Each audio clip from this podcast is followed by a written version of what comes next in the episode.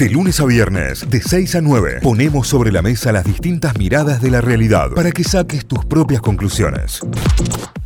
Vamos a preguntarnos porque, atención, estamos muy cerca de que pueda llegar a tener eh, dictamen. ¿En qué anda la ley de etiquetado frontal? El año pasado hablamos mucho sobre Sí, esto, sobre todo cuando tuvo media sanción en senadores y las semanas previas. De hecho, hay un informe que lo pueden ver en nuestras redes sobre eh, la ley de etiquetado frontal. Esta ley que exige a las eh, industrias de alimentos que informen sobre qué contenido tienen de más, digamos, ¿no? O sea, que informen cuando está excediendo los parámetros. Por ejemplo, eh, no sé, en una gaseosa puede decir, esta gaseosa contiene alto contenido de azúcares.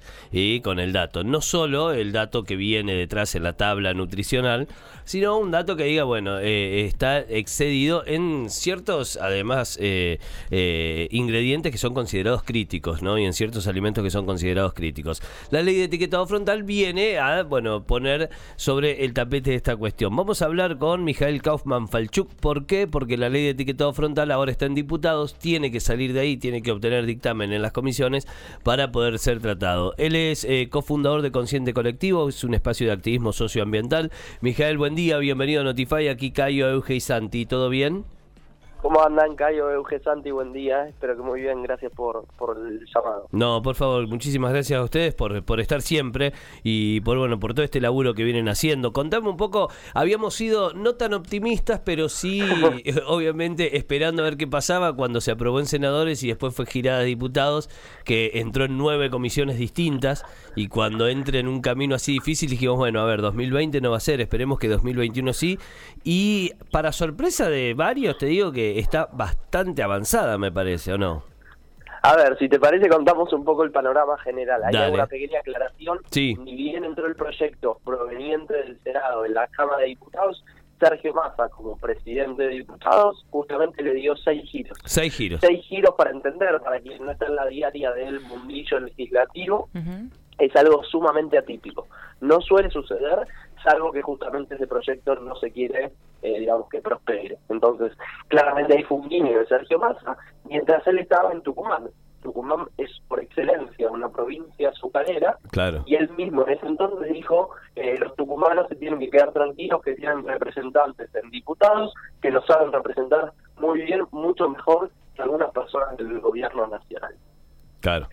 Bajo esa premisa se le puso seis giros. Desde las organizaciones hicimos bastante presión, hicimos bastante ruido, logramos que se bajara a tres giros y también la cuestión no era simplemente el número de giros, sino qué comisiones iban a tratarlo. Que para explicarlo brevemente, las comisiones se supone que son grupos de trabajo, si se quiere, compuestas por diputados y diputadas especializadas en la materia. Ujú. Entonces, ¿qué tenía que ver, por ejemplo, agricultura quizá en esta cuestión? Bueno, es algo que nos queda pendiente. O había como algunas otras comisiones un tanto extrañas para Claro. la cuestión de etiquetado frontal. Después se un cuarto giro, que es la comisión de industria, que tiene sentido, pero bueno, siempre con manejos un tanto extraños, claramente eh, fomentando el impedimento de que esto no prospere. Ese es el panorama. Bien, Hace un par de días fue la última reunión informativa. Perfecto. Y de ahí en adelante, eh, ¿cuánto faltaría para que esto realmente eh, tenga dictamen y pase a tratarse sobre tablas? Esa es una buena pregunta que me encantaría tener la respuesta, poder decirles, chicos, se va a votar tal día. Ahora, si se quiere, como ustedes dijeron, el desafío por delante es que se convoque a un plenario. Un plenario es que se reúnan las cuatro comisiones con la intención de que tengan que votar. Claro. Si tenemos la mitad más uno, bueno, conseguimos dictamen. Mijael, ¿y vos por qué pensás que hay tantas trabas en el momento de que ingresa a diputados este, este proyecto? ¿no? Porque en realidad no, no, lo- no propone que estas empresas tengan pérdidas ni nada, ni nada por el estilo, sino que el, el consumidor sepa lo que está consumiendo, ¿no? Que sepa cada uno de los componentes que tiene ese producto que va a comprar en góndola. Sí, ahí para mí, con esto que vos decís, Euge, hay dos puntos también importantes que hay que agregar. Digo, se habla mucho de la cuestión del etiquetado, de que como consumidores sepamos justamente lo que estamos llevando a nuestras bocas, pero hay otros dos puntos de los que quizá pocos se hablan, que si me permiten me gustaría Sí. explayarme brevemente. Sí, Por un lado, la cuestión de las publicidades. El proyecto también viene a regular lo que son las publicidades, sobre todo dirigidas a niños, niñas y adolescentes. Y ese no es un tema menor, porque claramente parte del negocio eh, esas publicidades muchas veces engañosas y también que, por ejemplo, implican a figuras deportivas, personajes animados o dibujos infantiles. Y eso también es importante que lo digamos, que no es solamente que se etiqueten los alimentos, como si eso fuera poco. Y a esos dos puntos se les agrega uno más, es que las escuelas no se pueda comercializar el día de mañana aquellos productos que contengan al menos un sello de advertencia. Sea, un producto que no es saludable, ¿por qué va a ser un día en los espacios en los que se debiera enseñar a comer bien? Sí, sí, sí, tal cual. Vos sabés que lo, lo venía pensando, ocurrió con, con, las restricciones al cigarrillo, con las restricciones al alcohol. ¿Por qué no podría ocurrir con este tipo de cosas? Eh, y está comprobado que tampoco es que la gente dejó de consumirlo. Ahora sabés y estás más informado. Después cada uno sí toma la decisión Decide. y hay en casos en los que sí se dejará de consumir y en casos en los que no. Pero, por ejemplo, se logró que se deje de vender cigarrillos y alcohol en las inmediaciones de los colegios. Eh, se claro. logró que se, se deje de vender alcohol, por ejemplo, ejemplo, en las estaciones de servicio. Se logró que eh, salgan en las portadas de los cigarrillos las fotos que hablan sobre cáncer o que hablan sobre distintas enfermedades y muerte. ¿Por qué no se podría lograr esto cuando en realidad es información para quien consume, saber que puede tener un problema? De hecho, si hay alguien que es hipertenso o hay alguien que es diabético, puede llegar a tener muchas más complicaciones no sabiendo que sabiendo. 100%, y también creo que es interesante la cuestión de lo que el otro día un senador chileno, quien propuso la ley de etiquetado en ese país, comentaba que entre el 25 y el 30% de los productos se fueron recomponiendo, o sea, cambiaron su composición.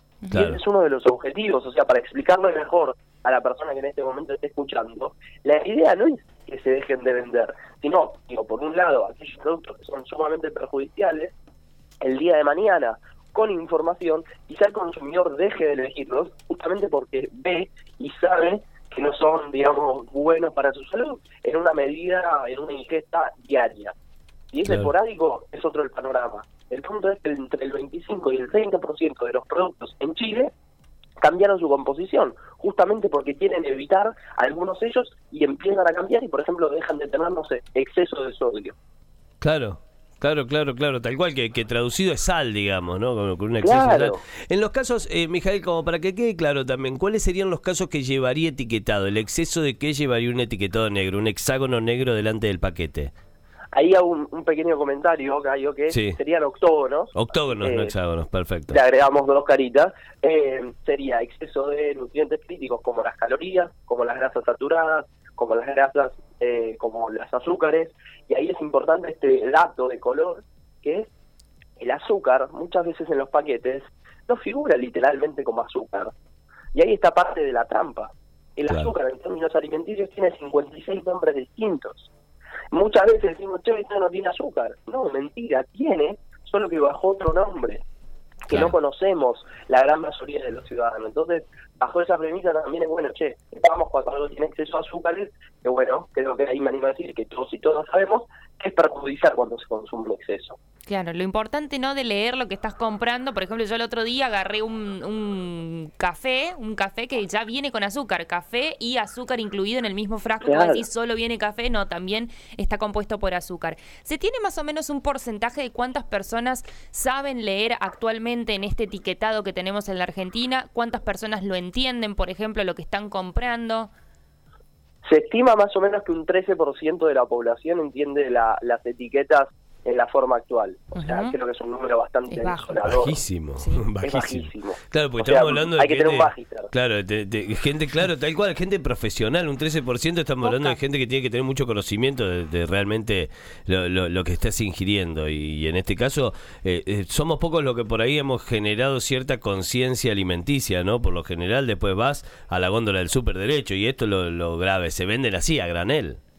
Claro, y ahí si me permiten un comentario para también contar algunas cuestiones sobre los mitos que se fueron generando en estos últimos meses, se habla mucho de que es un proyecto, si se quiere, de un público de clase media alta, que está aburrido y que, bueno, sí. insiste y rompe bastante, para decirlo de forma coloquial, porque quiere saber qué come. Pero bueno, ahí creo que es importante también entender que la forma de alimentación que tenemos en nuestro país, a quienes afecta principalmente es aquellas personas que viven en el marco de la pobreza Sí. y aprovechando las nuevas estadísticas del INDEC, que no podemos dejar de tenerlas en cuenta, que más del 42% de nuestro país vive en la pobreza, con lo que eso implica, son esas personas las que justamente no pueden elegir qué consumir e indefectiblemente van a consumir este tipo de productos. Entonces, que el día de mañana se cambie la composición de esos productos es importante, porque afecta directamente a ese segmento de la población. Sí, sí, sí, sí, es, eh, es obviamente,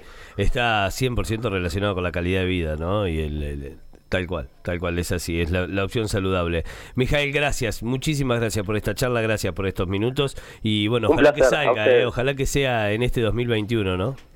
Ojalá que así sea y una última invitación para quien esté escuchando del otro lado, hicimos una plataforma que se llama activalcongreso.org, que como dice su nombre, la idea es que todos y todas podamos involucrarnos, podamos participar y la idea es ahí escribirle a los diputados y diputadas y manifestarles la importancia de que este proyecto se convierta en ley. Gracias, Mijael, un gran abrazo. Gran abrazo. Adiós. Mijael Kaufman Falchuk, cofundador de Consciente Colectivo, es un espacio de activismo socioambiental. Hablamos sobre la ley de etiquetado frontal. Recuerden, ahí en nuestro Instagram pueden buscar en Instagram TV eh, el Notify que hicimos el informe al respecto. También en nuestro canal de YouTube está todo como para informarse un poco más y estar atentos de lo que está ocurriendo. Notify, las distintas miradas de la actualidad para que saques tus propias conclusiones. De 6 a 9, Notify, plataforma de noticias.